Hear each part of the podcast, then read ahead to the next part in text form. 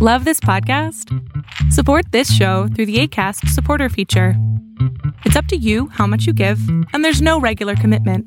Just click the link in the show description to support now. Life is full of what ifs, some awesome, like what if AI could fold your laundry? And some, well, less awesome, like what if you have unexpected medical costs?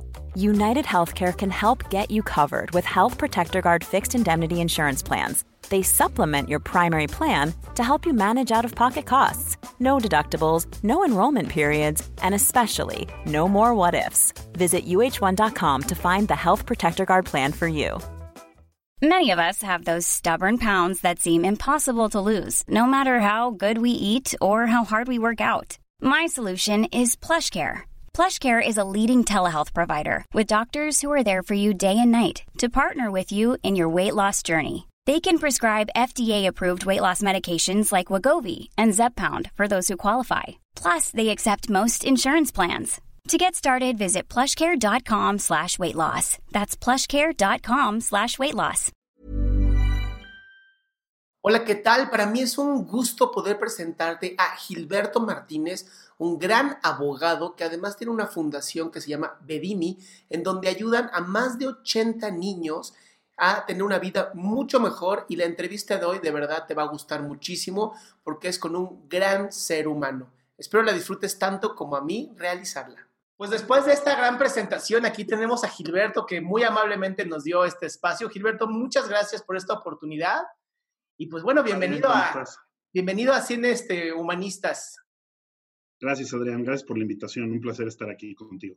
No, bueno, el placer de verdad es mío. Este, pues vamos a empezar con las preguntas que son preguntas bastante importantes, ¿no? Esto ayuda a la gente a empezar a entender que se puede tener un liderazgo humanista y no caer en estos eh, liderazgos que ya como son de vieja escuela. Eh, la primera es para mí la importante, que es cuáles son los valores que a ti te mueven.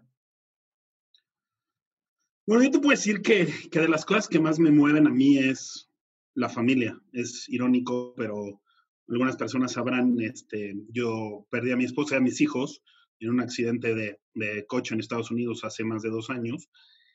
Y pues ahí toda mi vida cambió y creo yo que siempre le di mucho valor a la familia y siempre le di, eh, siempre fue algo muy importante en mi vida, mi mayor motor, pero al mismo tiempo me di cuenta que ese amor y esa unión y ese valor a la familia es lo que te hace vivir posteriormente, ¿no? Eh, yo tuve una desafortunada tragedia, pero al mismo tiempo considero que con base en todos los valores que he tenido durante mi vida, principalmente, te reitero, no sé si llamarlo un valor o no, pero ese amor, respeto y compartir con tu familia es lo que a mí me hizo seguir adelante y siempre me hace pensar en cómo me quieren ver ellos, cómo mi familia, aunque no esté aquí, está en otros, en otros terrenos, aunque yo digo que están en, en todo momento cerca de mí, este, fue algo que me hizo vivir, ¿no? Yo después de una tragedia volví a vivir por ese amor a mi familia, por ese amor a mis hijos, y considero que, que el valor fundamental es el amor, el respeto y la dedicación a la familia. Ok. Ahora, estos, estos valores eh, que mencionas, digo, tengas o no ahorita una familia, supongo que alrededor tuyo has hecho pues algún grupo de apoyo, alguna red en la que tú, eres, tú aportas, ¿no? Hablábamos de una fundación al inicio de, la introducción, ¿no? E, e, ¿Esta también consideras que es como parte de una familia?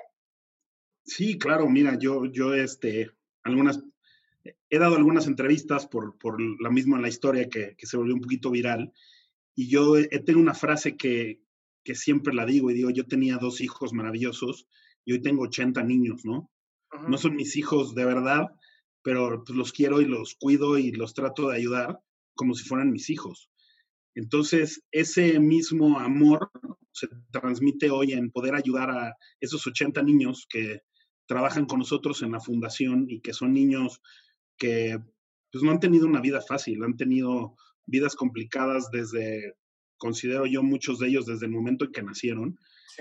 Y entonces, eh, yo he tratado de compartir ese amor, esa entrega, esa honestidad a ellos y poder darles herramientas para que el día de mañana puedan ser, en primer lugar, mejores personas, porque como lo hemos visto en nuestro país, pues algunas veces no la está pasando muy bien. Hay cuestiones de inseguridad, hay cuestiones de pobreza, hay cuestiones de falta de trabajo y todo eso, ¿no? Entonces considero yo que a estos niños, por lo menos les estamos dando unas herramientas para que el día de mañana sean mejores personas, sean buenos padres, sean buenos hermanos, sean buenos hijos y principalmente que sean personas honestas, sean personas honestas y que sean personas de bien, que eso es lo que, lo que necesita este, este país, ¿no? Sí, totalmente. Ahora, basando en esto, la, la segunda pregunta sería, ¿qué tan importante para ti es el desarrollo personal? Híjole, yo creo que es vital. Este, el desarrollo personal, creo que es un, un concepto demasiado amplio, pero en la forma en, en, que yo lo veo el desarrollo personal, es que abarca diferentes etapas de tu vida. Tanto el desarrollo emocional, que me parece que es algo muy importante y que al día de hoy, con este encierro que estamos viviendo y con esta nueva realidad que todo el mundo habla, es algo vital, porque yo considero que todos los días, ahora los seres humanos de todo el mundo, porque ahora sí no es una cuestión de, de país, sino es una cuestión mundial, nos tenemos que reinventar y considero que es, es fundamental ese desarrollo, ¿no? El desarrollo humano, el desarrollo espiritual, el desarrollo psicológico, en que todos los días de tu vida te trates de desarrollar y trates de ser una mucho mejor persona. Y ese, el ser una mejor persona, creo yo que va muy de la mano con lo que haces por los demás, ya sea por tu esposa, por tus hijos, por tus papás, por tus hermanos o por gente que no conocemos, ¿no?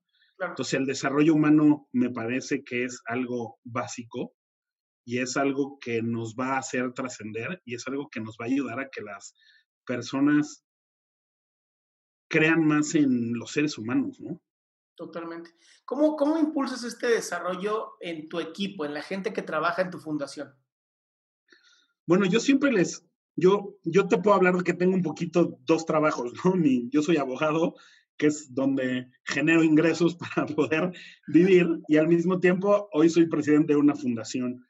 Pero creo que en los dos lados, eh, lo principal para mí es compartirles el deseo de triunfar y de ayudar.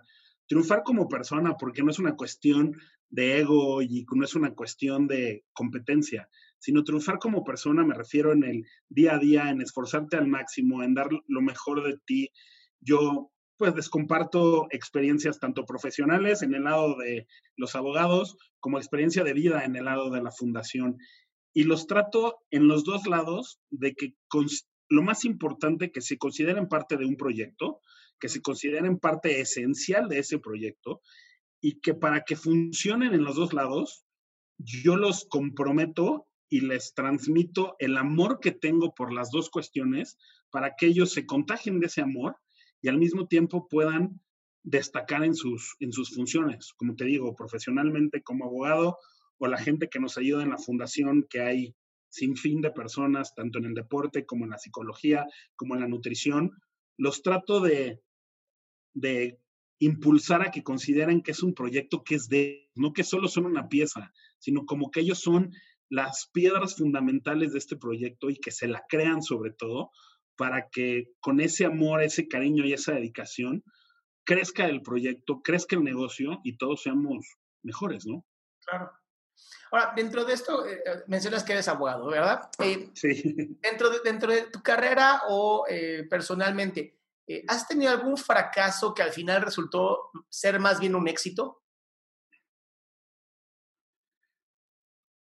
Híjole, tanto como, como llamarlo un fracaso, no lo sé, pero lo que sí te puedo compartir, que mi historia de vida es, es muy dura, y lo puedo decir así, porque no, no, no es fácil, ¿no? Reinventarte después de, de una tragedia de perder a tu esposa y perder a tus hijos. Pero eso que puede haber sido lo más doloroso, te digo, no lo llamo un fracaso, hizo que hoy exista un proyecto que es algo maravilloso, ¿no? Entonces, creo yo que esa famosa palabra de resiliencia, esto es, esto es un ejemplo, ¿no? Cuando tú estás destruido, porque esa es la palabra, destruido, tienes que buscar cómo reinventarte y tienes que buscar qué hacer de tu vida para salir adelante.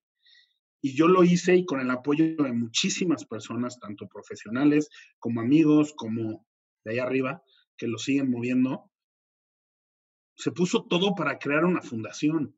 Ya es una fundación que hoy me da mucha satisfacción personal y al mismo tiempo me da mucha satisfacción en que realmente estamos cambiando la vida de niños de nuestro país, ¿no? Sí, sí, sí. Entonces te digo, no, no te lo puedo hablar de un fracaso que lo tenga presente en algo que me llevó, porque no lo considero un fracaso, pero una tragedia, en manejándolo, pues un fracaso algunas personas pueden considerar una tragedia, para mí una tragedia me hizo crear y reinventarme y crear algo maravilloso, ¿no? Claro, no, no, y además el, literal estás cambiando el futuro del país. Cambias el futuro de los niños, cambias el futuro del país. Exactamente, esa es nuestra intención. Oye, ¿algún libro que tengas favorito? Sí, yo te puedo decir, eh, perdón que sea un poco reiterativo, pero sí mi vida se marca por esta tragedia, ¿no? Dale, dale. Eh, yo, como buen abogado, pues, lees mucho, ¿no? Sobre todo en la carrera, lees mucho y, y este, pero a mí, a raíz de lo que pasa, me dan, muchos amigos me comparten literaturas y me comparten libros para este tipo de, de cuestiones de, del dolor y del grieving y de, pues, la, la tristeza, ¿no? Claro. Y yo tengo dos libros que me han marcado mucho. Uno es, se llama ¿Por qué le pasan cosas malas a la gente buena? de Kuchner, que es maravilloso. Y ese libro a mí me ayudó a entender mucho el por qué pasó, ¿no? Que al final no hay una razón por qué pasó. Pasó. Y otro que también es de lo mismo, que está escrita por por la CFO de Facebook, que se llama Option B, que es un libro que también habla, eh, es la historia de ella cuando pierde a su esposo. Eh, ella estaba de vacaciones justo en México, en Puerto Vallarta, y al esposo le da un infarto y desafortunadamente muere, ¿no? Entonces, ella va hablando de todos los dolores y cómo los fue enfrentando y cómo han sido las etapas del duelo y las etapas de la muerte, que yo las viví este libro yo ya lo leo pues, año y medio más o menos después de, del accidente de mi familia. Entonces yo ya había pasado todo eso, ¿no? Pero fue un libro que me marcó mucho y es más, lo he leído dos veces ahora en este periodo de encierro, lo, lo, volví a leer para encontrar cosas nuevas. Y son libros que, que realmente te ayudan a tener paz, te ayudan a tener claridad de mente y te ayudan a entender muchas cosas, ¿no? O sea, hay hay una parte muy simpática que habla ella que regresa a su oficina y le pregunta, ¿cómo estás? Dice, ¿cómo se atreven a preguntarme cómo estoy si se murió mi esposo, no? Claro. Y a mí me pasaba, ¿no? Así de, ¿cómo estás? Pues no es que quieras contestar algo malo, pero son cuestiones que realmente en ese momento dices, ¿de verdad me estás preguntando cómo estoy? Pues no, no estoy bien, ¿no? Pero es una cuestión lógica, ¿no? Es una cuestión normal de algo que a mí me pasa mucho, que que es más, hoy lo puedo compartir y me da risa, pero es común de que estoy hablando con un amigo, le digo, bueno, le mandas beso a tu esposa y a tus hijos, igualmente. Y se quedan así de, ups, pero no pasa nada, ¿no? Entonces te digo, este, estas dos literaturas, una me ayudó mucho a, a entender que no hay un porqué y que son cuestiones de que no puedes culpar a un Dios, a un ser supremo, a lo que queramos y en lo que creamos, eh, creamos cada uno de nosotros, si no hay cuestiones en esta vida que pasan porque pasan. Y el otro me ayudó mucho a entender esas fases del duelo donde gente que consideraba muy amigos no te hablaban porque les daba miedo y no sabían cómo enfrentar ese momento, o gente que te mandaba un mensaje y yo les hablaba y no me contestaban porque me decían, no, perdón, no puedo hablar contigo. Dice, a ver, pues el que trae la bronca soy yo, ¿no? ¿Tú qué? Y entonces todo eso, estos dos libros me han, me han ah, ayudado mucho, me han ayudado mucho. Para ti, Gilberto, ¿qué son las excusas? Es una justificación para no conseguir lo que quieres. Excelente. Me encantó tu respuesta, claro. Es que, a ver, yo creo que si realmente deseas algo, obviamente cuestiones lógicas, ¿no? No de así, deseo mañana ir a la nave espacial. Pues no, bueno, me tendría que preparar y a lo mejor podría, ¿no? Pero yo digo que las cuestiones si están en nuestras manos y están a nuestro alcance, tenemos que luchar, tenemos que luchar por conseguirlas.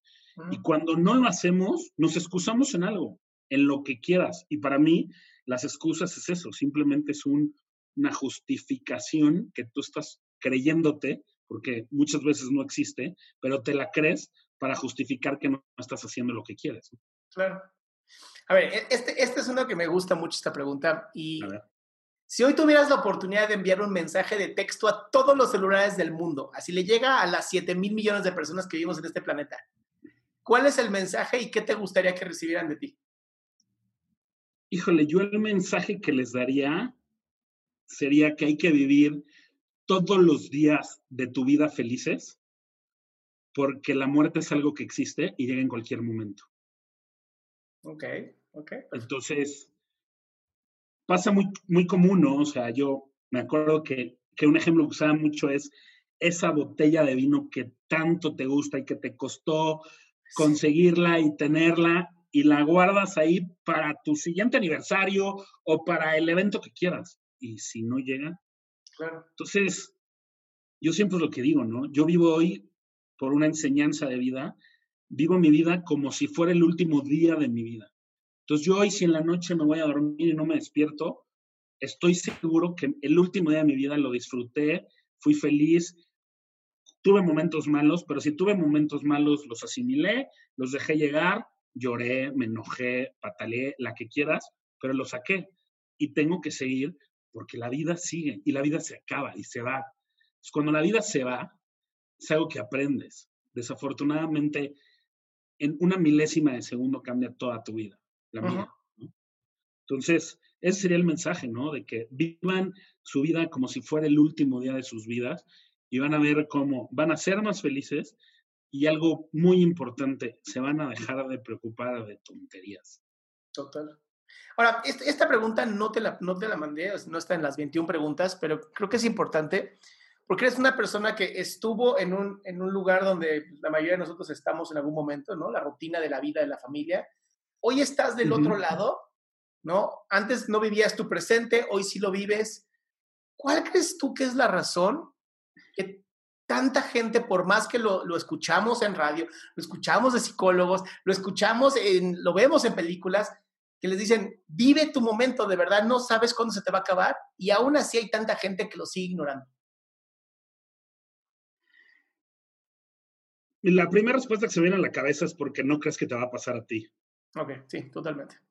O sea, dices, claro. Sí, no, pues sí, o sea, sí, no, existe la muerte. Claro que existe la muerte. Pero a ver, yo tengo 43 años, estoy sano, ¿por qué me voy a morir hoy? ¿No? O sea, sí, o sea, yo me voy a morir a los 80, ¿no? Entonces ya me preocuparé más adelante. Pero es algo que no aprendemos hasta que nos toca. Claro. Cuando nos toca y cuando nos da la lección la vida de que sí pasa, es cuando realmente dices, híjole, sí, sí, sí pasa. Y yo te digo y te comparto algo, creo yo, es algo, es una, es una, es una frase muy fuerte y hasta la gente puede decir, híjole, este cuate ya se quedó medio loco. Pero yo te puedo decir que la muerte no es tan complicada como la gente lo cree. Siempre y cuando hayas hecho bien las cosas en vida. Claro.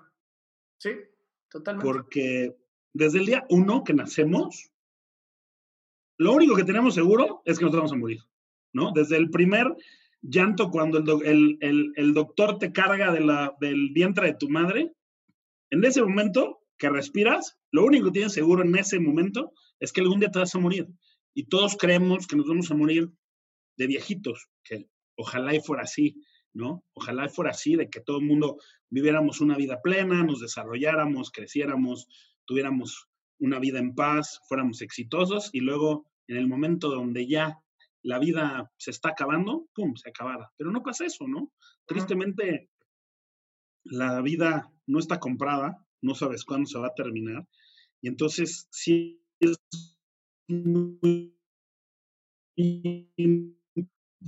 a ver, eso último no te escuchamos porque se perdió la comunicación.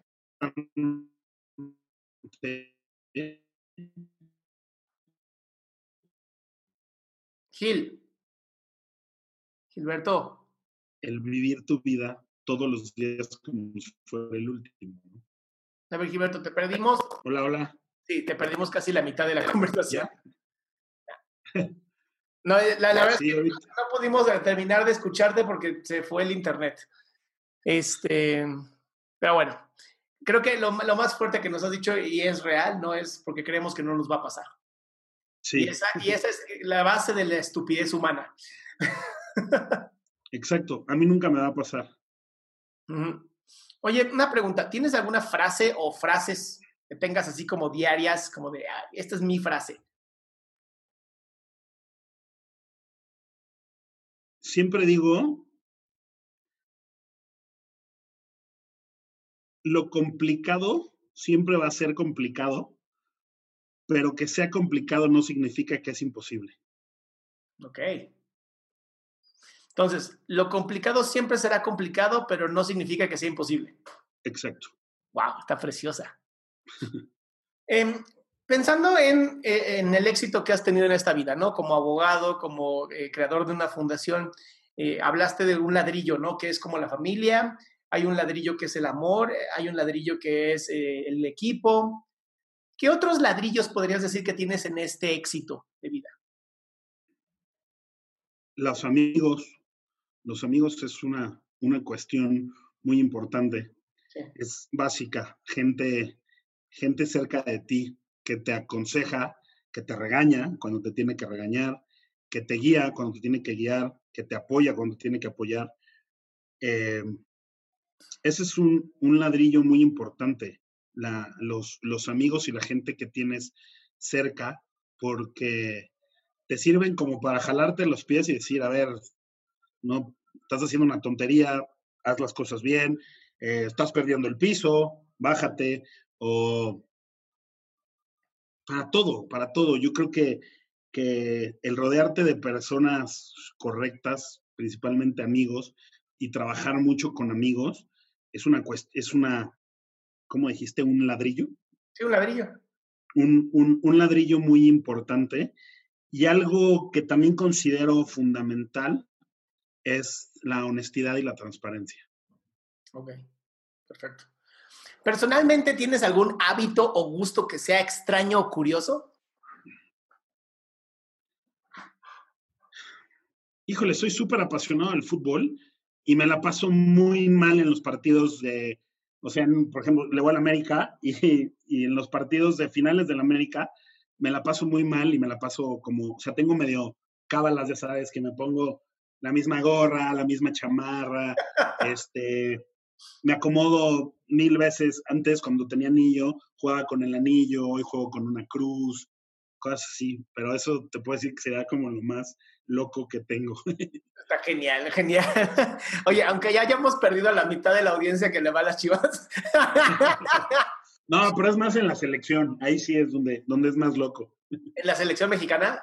Sí, sí, la verdad que que, o sea, por ejemplo, cuando yo soy muy, muy de, de ir a los mundiales, ¿no? He ido a, a, siete mundiales, es una pasión.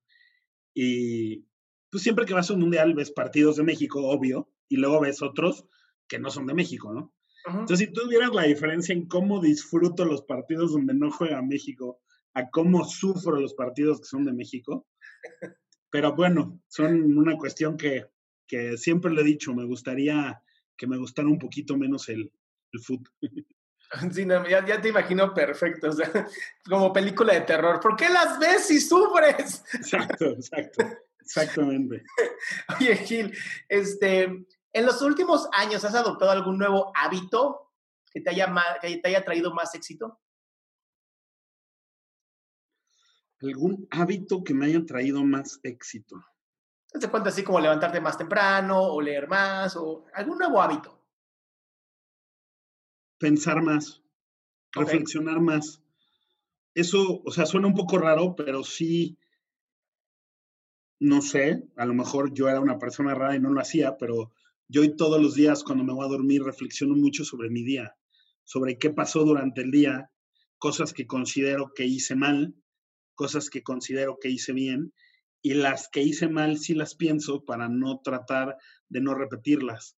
Y también pienso mucho en, pues, qué son las cosas que me han ayudado a salir adelante eh, para poder compartirlas. Yo en uno de mis proyectos de vida está, quiero hacer una plática, tiene que ser una plática sobre este tema de, de lo que me pasó, porque eh, si el sexo es un tabú, la muerte, créeme que es diez mil veces más.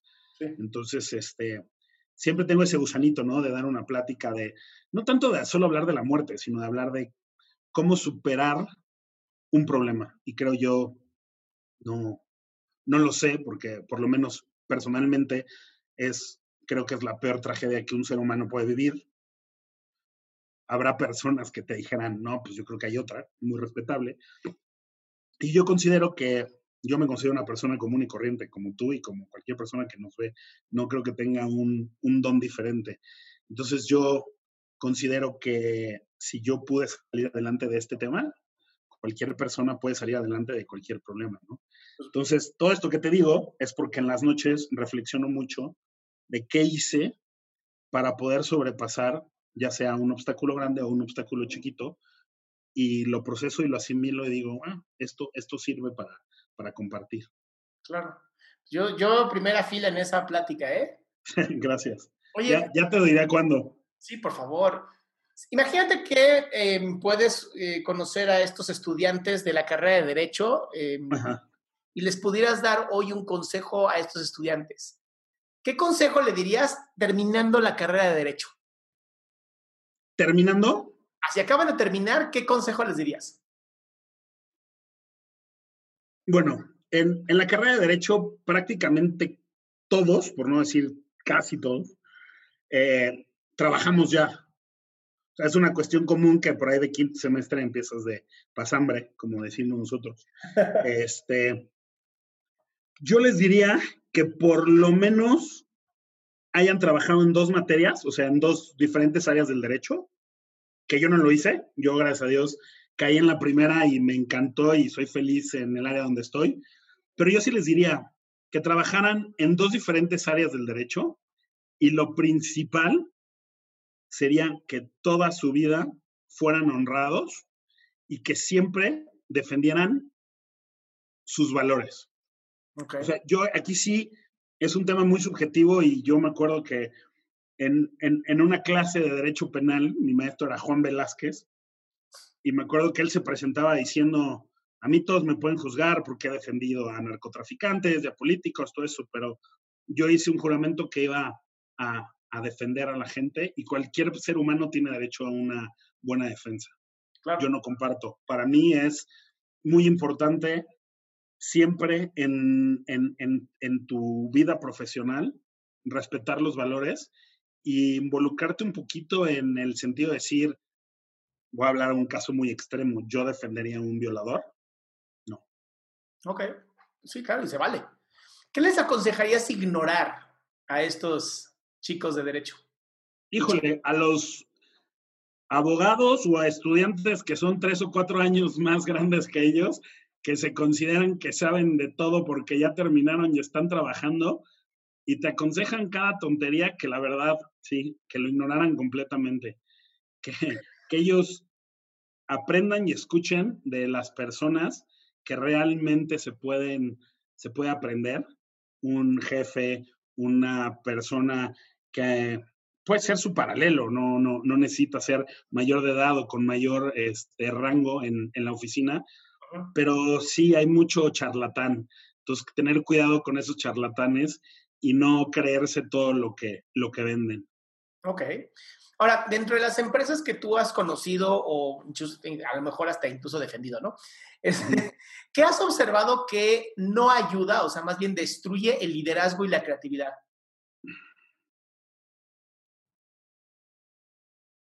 Un mal gobierno. o sea, suena muy fuerte lo que te estoy diciendo, pero, pero nosotros, yo soy, yo me dedico al área de propiedad industrial, ¿no? Patentes, marcas, derecho de autor, esa es, la, la rama del derecho que llevo. Y nos ha tocado que por una resolución mal de la autoridad mexicana o porque se vendan, que sabes, ese no es un caso personal, pero que hemos oído situaciones de que se vendieron o que el gobierno está poniendo mil trabas, la misma inversión extranjera deja de venir al país y dice, ¿sabes qué? Si yo no puedo registrar mi marca para poder desarrollar un, no sé, voy a decir, un desarrollo hotelero, un desarrollo inmobiliario, este, yo creo que eso sí frena, frena mucho a, a las empresas, ¿no? Y, la corrupción. La corrupción sería algo también que, que, que destruye y, y, hace que se frenen las cosas. Ok. Ahora, eh, cuando estás agotado, cuando ya estás cansado, cuando ya de plano ya no puedes más y todavía te falta concentrarte o te falta tomar alguna decisión, ¿qué haces para como volverte a energetizar y hacerlo? Yo lo que trato de hacer, cuando ya me siento muy abrumado, me pongo a ver algo de redes sociales, unos 5 o 10 minutos o un video, o platico con amigos, o me distraigo, me distraigo para que la, la mente se salga un poquito de lo que está, trabaje, trabaje, trabaje, cortar para luego, para luego regresar. O sea, a mí me sirve mucho eh, la, la distracción. Con 5 o 10 minutos de distracción, te digo, lo que sea, una llamada por teléfono, una red social, un video o simplemente bajarte y caminar, con eso es, eso es algo que a mí me sirve. Ok, ya última pregunta. ¿Qué es para ti ser un líder humanista?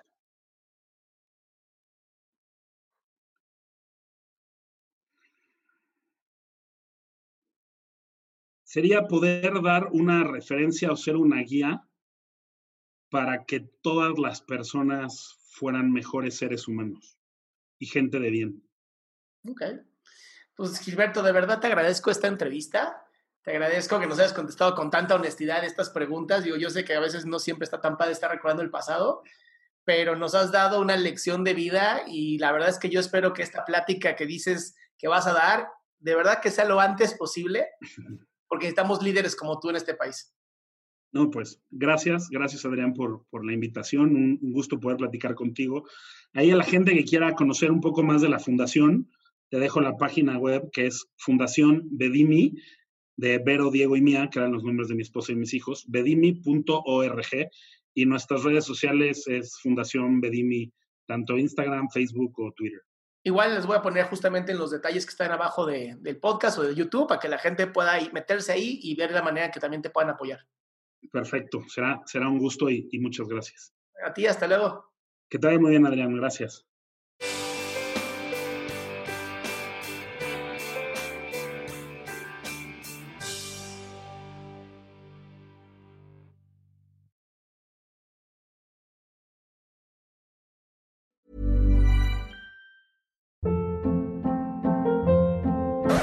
Hold up. What was that? Boring. No flavor. That was as bad as those leftovers you ate all week. Kiki Palmer here, and it's time to say hello to something fresh and guilt-free. Hello Fresh. Jazz up dinner with pecan-crusted chicken or garlic butter shrimp scampi. Now that's music to my mouth. Hello Fresh. Let's get this dinner party started. Discover all the delicious possibilities at hellofresh.com.